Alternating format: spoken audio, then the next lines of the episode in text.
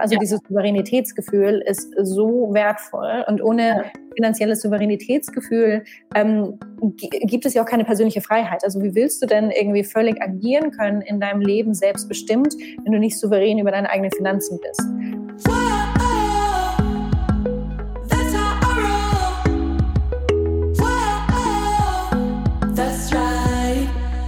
Salut, ihr Money Pennies und ganz herzlich willkommen zu einer ganz besonderen Folge. Und zwar feiern wir zweijähriges Geburtstag des Money Talks. Ihr wisst ja, jeden ersten Mittwoch im Monat gehe ich live um 20 Uhr auf Facebook, Instagram, mittlerweile auch YouTube. Es sei denn, ich bin im Urlaub und das war bis jetzt genau ein einziges Mal der Fall, und zwar letzten Monat. Normalerweise plane ich meine Urlaube tatsächlich um die Money Talks herum. Ihr glaubt es nicht, aber so ist es. Mein Umfeld ist auch immer schwer begeistert.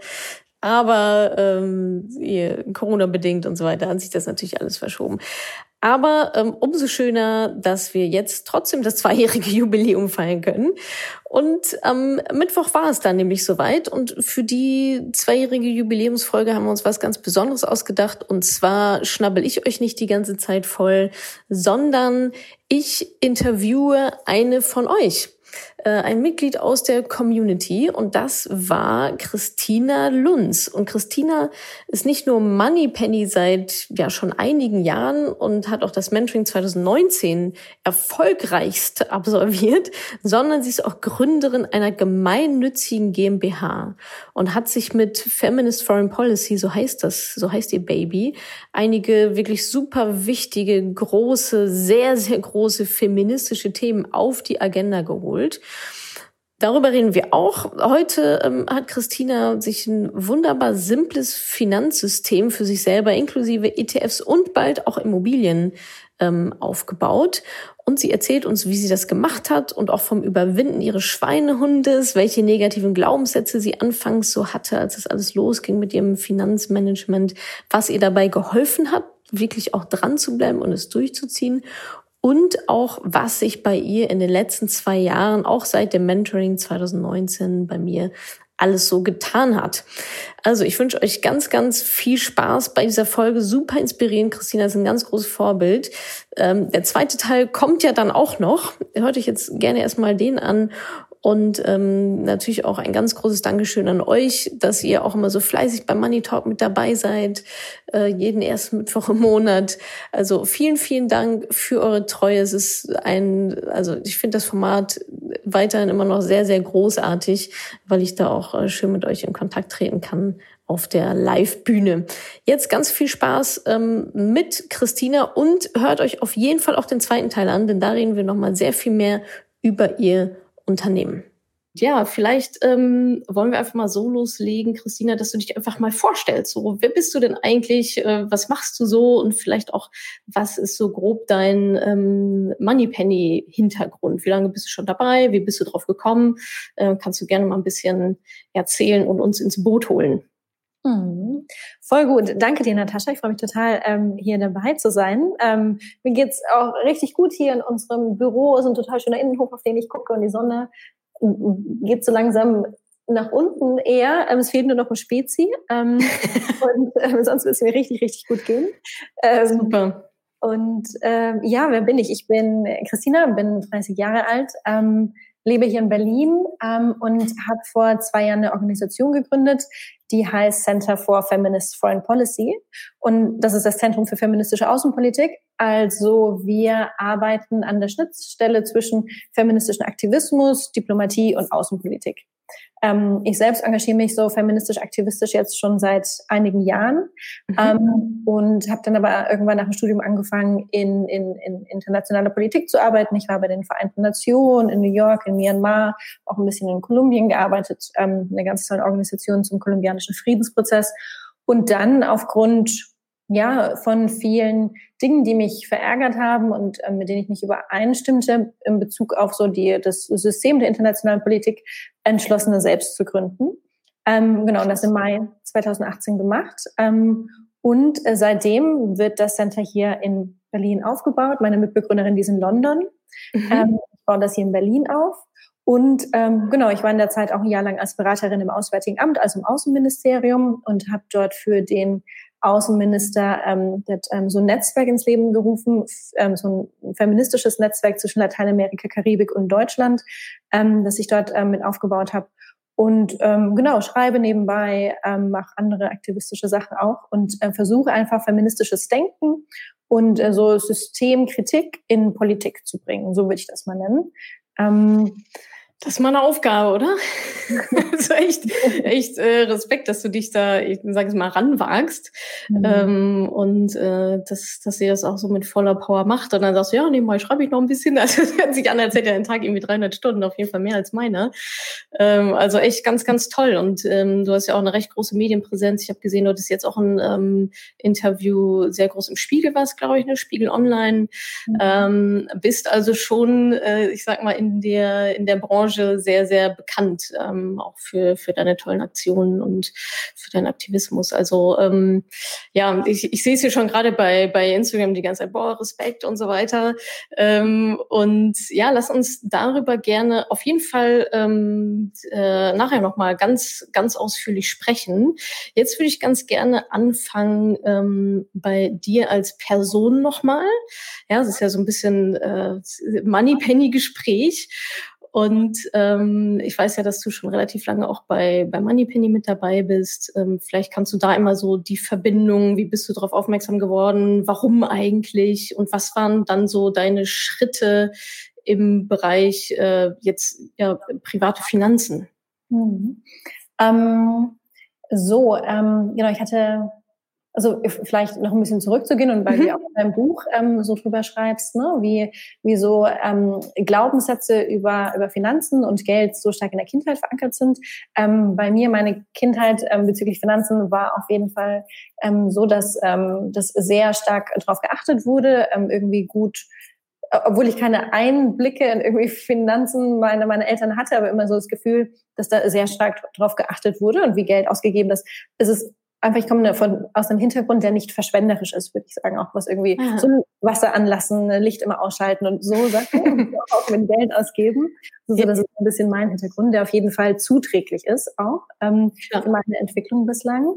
Ähm, und, ähm, und dann war das tatsächlich so, dass so 2018 die Gründung meiner Organisation und dann ähm, war das am Anfang, du kennst das oder jeder, der irgendwie Sachen aufbaut, ähm, dass das einfach am Anfang großes Chaos und Überwältigung und man weiß überhaupt nicht, warum man das eigentlich macht und was man alles machen muss. genau, warum tue ich mir das an, oder?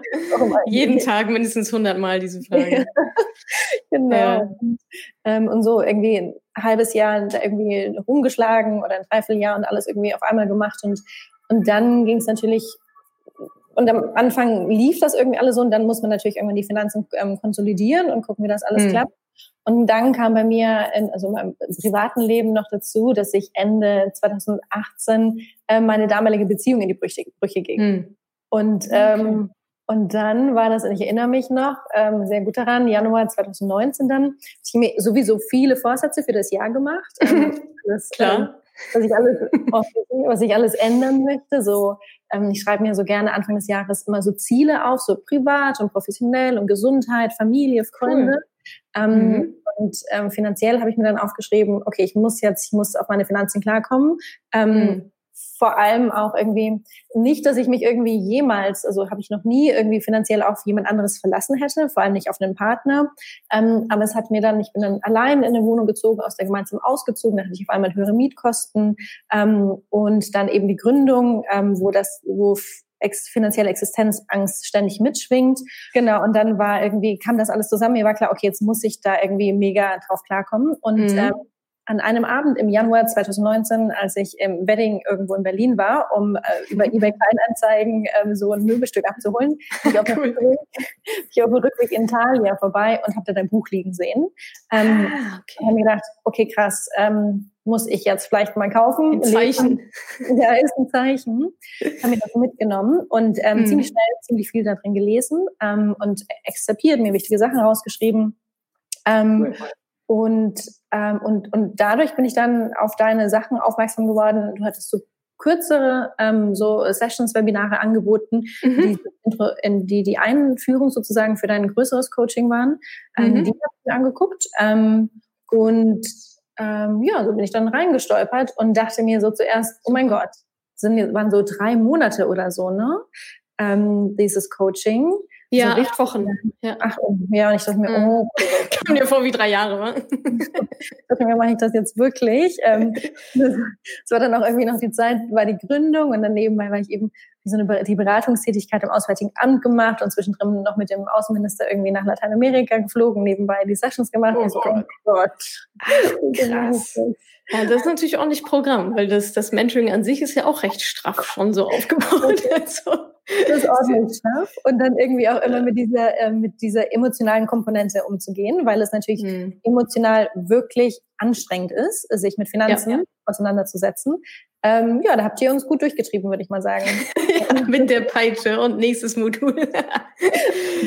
okay, ja, und mhm. ähm, du hattest ja, ähm, hattest ja schon gesagt, dass du noch nie so, ähm, noch nie so ein Problem mit Abhängigkeiten hattest, also du hast noch nie irgendwie einen Partner übergeben oder so.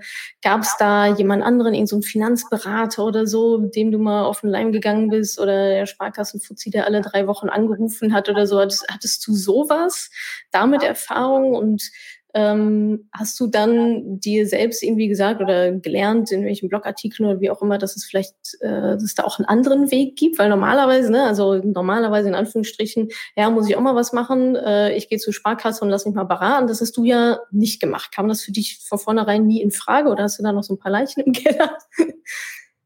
ähm, ich, ein paar Jahre lang, so zwei, drei Jahre lang, glaube ich, habe ich das schon schludern lassen. Mhm. Gekümmert und das war auch irgendwie hat mir immer ein ungutes Gefühl gegeben. Ich wusste immer, dass ich meine Finanzen irgendwie nicht im Griff habe. Dann vor allem ja. in der Selbstständigkeit zu wissen, ich zahle, ich, ich mache gerade eigentlich nichts für meine Altersvorsorge ähm, das hat mich einfach schon belastet. Und was ich mhm. schon hatte, war irgendwie eine Lebensversicherung und ähm, okay. meine Sachen, die mein Papa vor vielen Jahren für uns abgeschlossen hatte, mit einem Berater und, und, und durch das Buch dann auch irgendwie von dir stand irgendwie auch angefangen, diese ganzen Sachen zu durchschauen, Unterschied von Honorarberatung und Provisionsberatung. Mhm. Und dann sind mir schon so einige Schuppen von den Augen heißt so, ne? Ähm, ja, genau. Und, ähm, und wurde mir klar, krass, irgendwie mache ich genau so die Kapitalsfehler. Ähm, mhm. Und ähm, muss das jetzt ein bisschen ändern und habe dann auch ziemlich schnell dieses, diese Verbindung zu dem Provisionsberater gekippt und gekündigt und ah, alte okay. Verträge mir angeguckt und und das war echt richtig viel Arbeit. So ein paar Samstage gingen da schon rein, so die ganzen alten Sachen auszugraben, zu wissen, wo liegt überhaupt Geld und äh, also nicht viel, aber eben so ein, da eine Versicherung mhm. und da was und was braucht man überhaupt und ähm, genau so war das. Ja. Und da hast du dich alleine dann durchgewühlt, mehr oder weniger? Auch so durch die Verträge und so und was brauche ich? Ähm, am An, ich hatte am Anfang so ein bisschen eine Übersicht gemacht, dann das mhm. Coaching gemacht und dann ziemlich schnell nach dem Coaching auch noch eine Honorar Honorarberatung ähm, rangeholt, ja. um ja. die, gebeten, die Verträge mit mir durchzuschauen. Genau. Ja, das, das ist immer gut, genau. Das ist äh, eine gute Kombi. Und ähm, das heißt, dein erster Schritt war irgendwie, ja, ich laufe bei Tahir vorbei, kaufe mir irgendwie das Buch und ähm, dann bist du direkt ins Mentoring reingeschlüpft, so, also der total reingerutscht. Ähm, was waren denn vielleicht so auf, ähm, auf deiner Reise dahin auch, oder es ist jetzt irgendwie auch schon zwei Jahre her, ähm, was waren denn so die größten Herausforderungen von, oh Mann, ich muss da irgendwie mal was machen, hin zu, cool, ich habe das irgendwie alles geregelt und einen Haken dran gemacht und äh, habe jetzt eigentlich volle Kapazität für, für mein Business. Was waren da vielleicht so Stolpersteine? Gab es ähm, vielleicht Menschen in deinem Umfeld, die gesagt haben, oh Gott, das kannst du doch nicht machen? Und ähm, also gab es da so, so Widerstand oder warst du selber eher so, ähm, hast dich selber vielleicht so ein bisschen zurückgehalten? Vielleicht kannst du uns da ein bisschen in deine emotionale Welt ähm, mitnehmen auch. Und ja, was waren so die, die Stolpersteine auf dem Weg? Weil so easy ist es ja meistens dann doch irgendwie nicht. Ne? Man kämpft mit anderen oder mit sich selber. Mhm. so meine Erfahrung. Total. Ähm, bei mir vor allem mit mir selbst. Ähm, ähm, andere eher nicht so, weil ich dann schon ziemlich schnell gemerkt habe, dass durch ähm, so die, die eigene Lektüre und, und dein Coaching und alles, dass ich ähm, da dann schon jemand war, die sich überdurchschnittlich ähm, für das Thema interessiert hat und damit auseinandergesetzt hat. Das ist ja leider nicht der, der Normzustand in unserer Gesellschaft, vor allem nicht unter Frauen. Ähm, und ähm, deshalb gab es dann erstmal nicht so viele Gesprächspartner und Partnerinnen irgendwie, mit denen ich mich austauschen könnte oder die mir Steine in den Weg hätte legen können. Mhm. Ähm, und aber dann schon mit mir selbst. Also dieses Auseinandersetzen mit meinen, wie ich aktuell Geld ausgebe, so allein, es dauert ja schon mal ein paar Stunden so aufzuschreiben, wie gebe ich monatlich Geld aus und wo kommt es rein und passt das überhaupt zusammen, herausfinden, wo ich über Schulden habe, welche Verträge abgeschlossen wurden. Ähm, das, mhm. Also ich glaube, ich bin schon eigentlich jemand, die auch richtig unangenehme Sachen angeht und durchzieht. Aber es gibt so ein paar Dinge in meinem Leben. Dazu gehört auch, äh, liegt hier auch Post öffnen, so richtige Briefe. Oh, hate it. Ähm, ich, hasse, ich, ich, ich mache das auch nicht. Das so ich weiß nicht, was es ist. Ich komme einfach nicht mehr klar manchmal. Es, das, ist, das, ist, spannend, dass du das auch hast. Ich hasse Briefe. Es, es geht nicht ja. klar öffne die auch nicht. Also ich habe quasi jemanden in meinem Büro, der meine Briefe öffnet. Und hier zu Hause habe ich auch jemanden, der meine Briefe öffnet und so. meine Rechnung überweist und so. Ja, witzig, ja. Da haben wir eine sehr große Gemeinsamkeit anscheinend. Ja, so war das am Anfang wirklich auch mit den Finanzen. Ähm, mhm. Und ähm, ähm, eine Freundin hat sich dann gleichzeitig auch angemeldet für, für das Coaching und das hat total geholfen. Ja, ah, so gegenseitig. Mhm. Genau, sie gegenseitig ähm, einander irgendwie ähm, äh, accountable zu halten, also immer ja. Check-ins zu machen. Ähm, ja. ihr macht das ja durch so ein Buddy-System, was super nützlich mhm. ist. Aber wenn dann zufällig zur selben, zufällig abgesprochen zur selben Zeit eine richtig gute Freundin dabei ist, das hilft natürlich total. Ähm, ja, dann ja. gab es jede Woche so mehrfach Telefonate, so, oh mein Gott, ich hasse es, ich weiß nicht, warum machen wir das, ist die Hölle. tut so doll weh. so ein schrecklicher Mensch und kann nicht mit Geld umgehen und wieso ist passiert das alles so. und ich will die ETFs haben und warum überhaupt? ich will schlafen. ja, lass mich alle in Ruhe. Ähm, ja, also der innere Schweinehund überwinden, das war krass.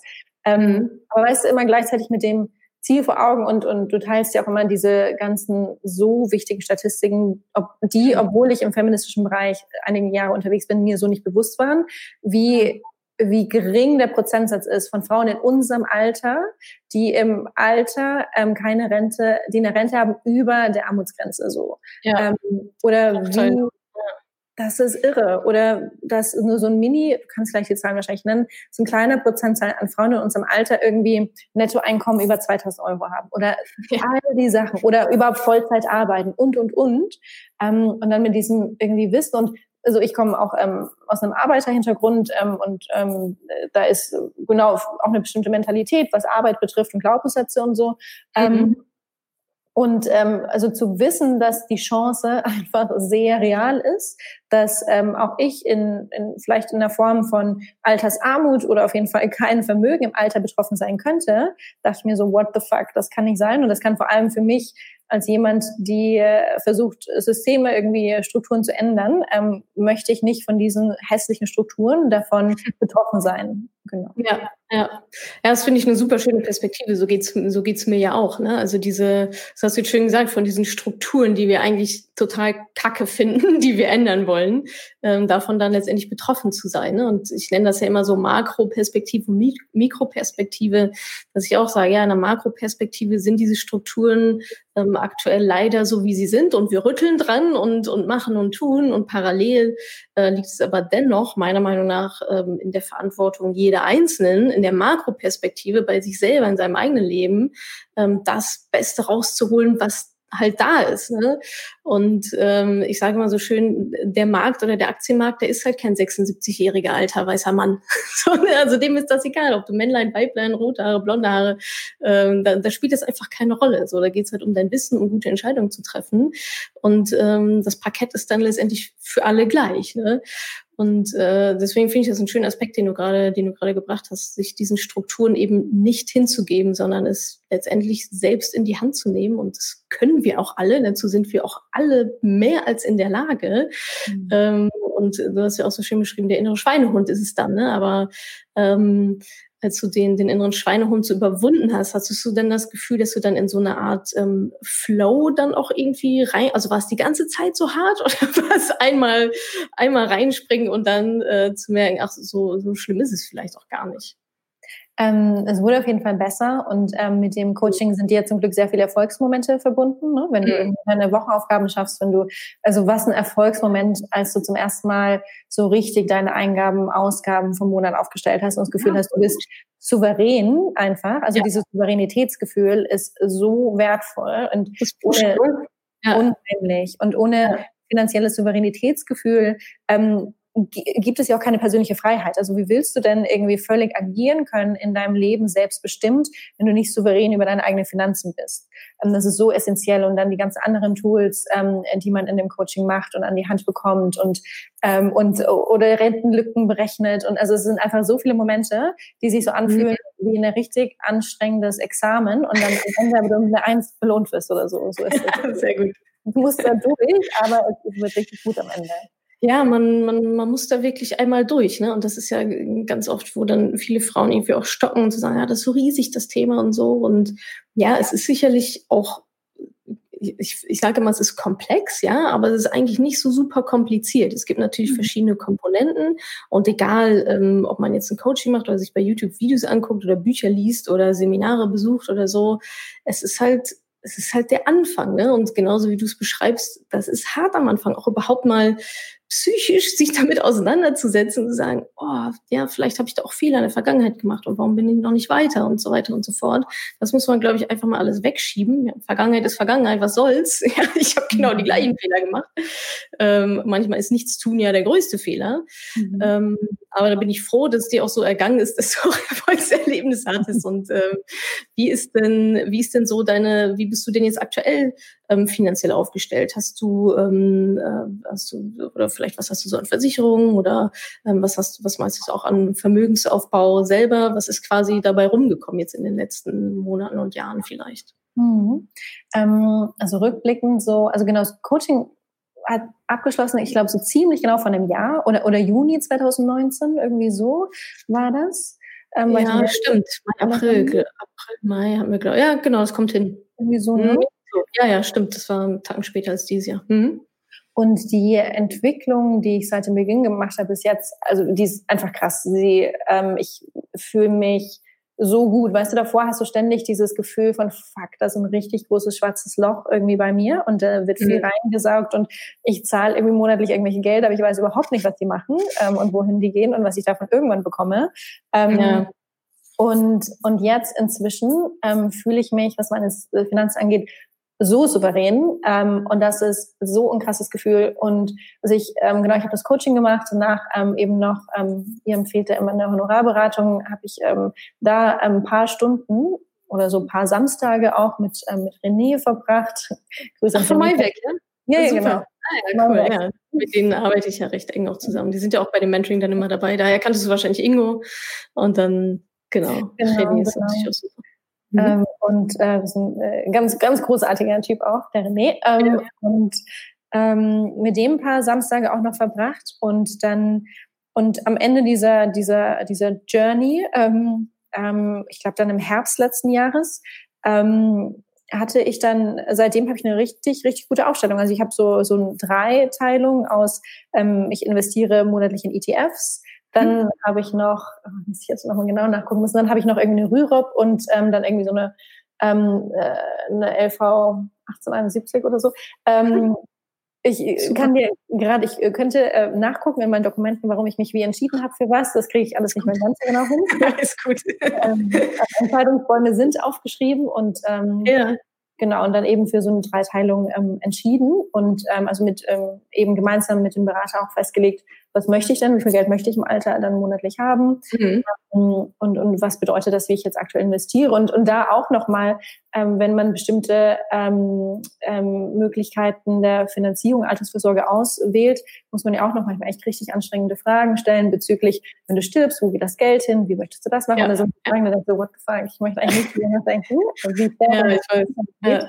Ähm, und ähm, aber fühlt sich so richtig gut an und inzwischen bin ich so habe ich so einen richtig guten Überblick über Einga Einnahmen, Ausgaben, dass so mein nächster Schritt einfach wäre auch zu gucken, kann ich mir eine Immobilie leisten? Ist das ein neuer Teil meiner Altersvorsorge? Bin da mit Banken im Gespräch und und das ist und das ist nicht, weil ich ähm, auf einmal irgendwie mehr Geld verdiene oder irgendwas, sondern weil ich endlich weiß, was für ein Geld ich habe und was ich brauche ähm, für eine Art der Finanzierung durch meine Bank, um bestimmte Ziele zu erreichen. Also genau, mhm. ich habe nicht mehr Werkzeuge bekommen, sondern ich weiß endlich, wie man Werkzeuge bedient irgendwie. Wenn das, also mit mehr Werkzeugen, ich habe nicht mehr Geld oder nicht mehr Einnahmen, aber ich weiß, wie ich das, was ich habe, wie ich das effektiv jetzt einsetzen kann, eben durch dieses, durch dieses Souveränitätsgefühl irgendwie. Ja. Genau.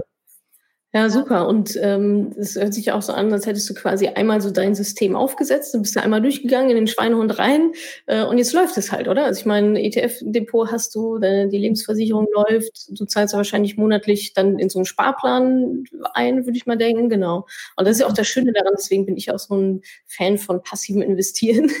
so, man muss es halt einmal machen, ja, das ist irgendwie zwischendurch mal ein bisschen nervig, aber wenn es läuft, dann läuft's. Und wenn du dich jetzt auch mit Immobilien auseinandersetzt, es ist ja schon nochmal, also aus meiner Sicht schon mal nochmal Next Level. Ne? Also viele sagen Immobilien, ja, das ist irgendwie so das Erste und das Einzige, was man braucht. Aber wenn man mal so richtig dahinter guckt, ähm, ist das ja auch nochmal ein riesiges Projekt so äh, mit Immobilien. Wie bist du darauf gekommen? Ist das irgendwie ähm, haben deine Eltern Immobilien oder so? Oder hast du einfach überlegt, okay, was, was könnte ich da jetzt noch mit reinmischen? Oder wie, wie bist du darauf gekommen? Also ich selber habe keine, keine Immobilien, deswegen bin ich immer sehr neugierig. Ähm, meine Eltern haben keine Immobilien. Also ich bin in einem ganz kleinen Dorf, so ein 80 Einwohnerdorf in, in, in Bayern aufgewachsen. 80 Einwohnerdorf. also doch, meine Eltern haben ein Haus dort in dem ähm, ja. Dorf, was sie selbst gebaut haben mit den Nachbarn so. So macht man ah, das im Dorf. Ja, ja, klar. Alle zusammen Stein schleppen. Nebenan ist der Maurer, der andere ist der Dachdecker, mein Papa der Elektriker. So, so baut man ein Haus. Ähm, und äh, nee, das entstand nochmal wirklich aus dem Wunsch daraus, ähm, für mein Alter einfach diese Sicherheit zu haben. Und so einerseits der Wunsch, nicht unbedingt monatlich ähm, Geld für Miete auszugeben, wenn das gleichzeitig der Betrag sein könnte, was in eine Immobilie investiert, die mir dann auch im Alter gehört, wo ich wahrscheinlich ähm, weniger Geld haben werde. Mhm. Ähm, genau, so aus dem Wunsch heraus. Und okay. ähm, und genau wie du gerade sagst, das ist echt nochmal ein Riesenprojekt, ähm, wo mhm. ich auch irgendwie seit Monaten dran sitze, ähm, vor allem als Gründerin. Als Gründerin ist das ja so, dass ähm, wenn du gegründet hast, ähm, in den innerhalb der ersten fünf Jahre ungefähr, ähm, bekommt man sehr, sehr schlecht Kredite. Gar ähm, nichts, ne? Teilweise noch nicht mal eine Kreditkarte. Ja. Ich, ich wollte, ich, jetzt wo du sagst, äh, ich hatte mal versucht, ein Geschäftskonto bei einer Bank zu eröffnen. Die Bank nenne ich jetzt nicht. Und äh, natürlich brauche ich eine Kreditkarte so, ne? Und die meinen, ja, dann können Sie da im Monat irgendwie, dann muss ich da irgendwie erst Geld draufladen, 2000 Euro oder so. Oder irgendwie war da so ein ganz komisches Limit. Ich so, hä, was soll ich denn damit? Ja, das ist so, die Firma ist ja so neu, Sie sind ja unter zwei Jahre irgendwie. Ich so, ey, interessiert die auch nicht, wie viel Geld auf dem Konto ist. Ne? die gucken halt den Handelsregistereintrag. Oh, mhm. noch so Unternehmen. Ja, okay, das heißt, da, damit struggles du dann gerade auch so ein bisschen, ähm, um deine Finanzierung zu bekommen. Die am Anfang gestruggelt, inzwischen ähm, auf einem guten Weg. Und da ist so irgendwie der Tipp und vielleicht hilft es irgendjemandem hier, dass, ähm, dass ähm, also ich hatte irgendwie Gespräche mit, mit Interhyp und, und anderen Bankangebotskrediten, Vergleichungsinstitutionen ähm, oder wie man sie nennen möchte. Büros. ja.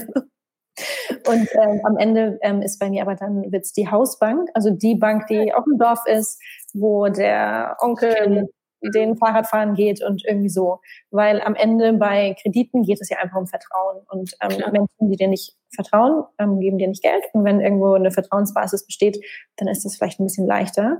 Ähm, mhm. Genau, also wenn irgendwie so eine Connection irgendwohin besteht, wenn noch mehr Leute hier aus dem Dorf kommen, dann ähm, redet dann lieber mit dem Hausbanken zu Hause. Ähm, genau. Danke, dass du diese Podcast-Folge angehört hast. Wenn du noch mehr Tipps, Tricks und Inspiration möchtest, folge mir doch einfach auf Instagram und auf Facebook. Dort gibt es übrigens auch regelmäßige Live-Events mit mir.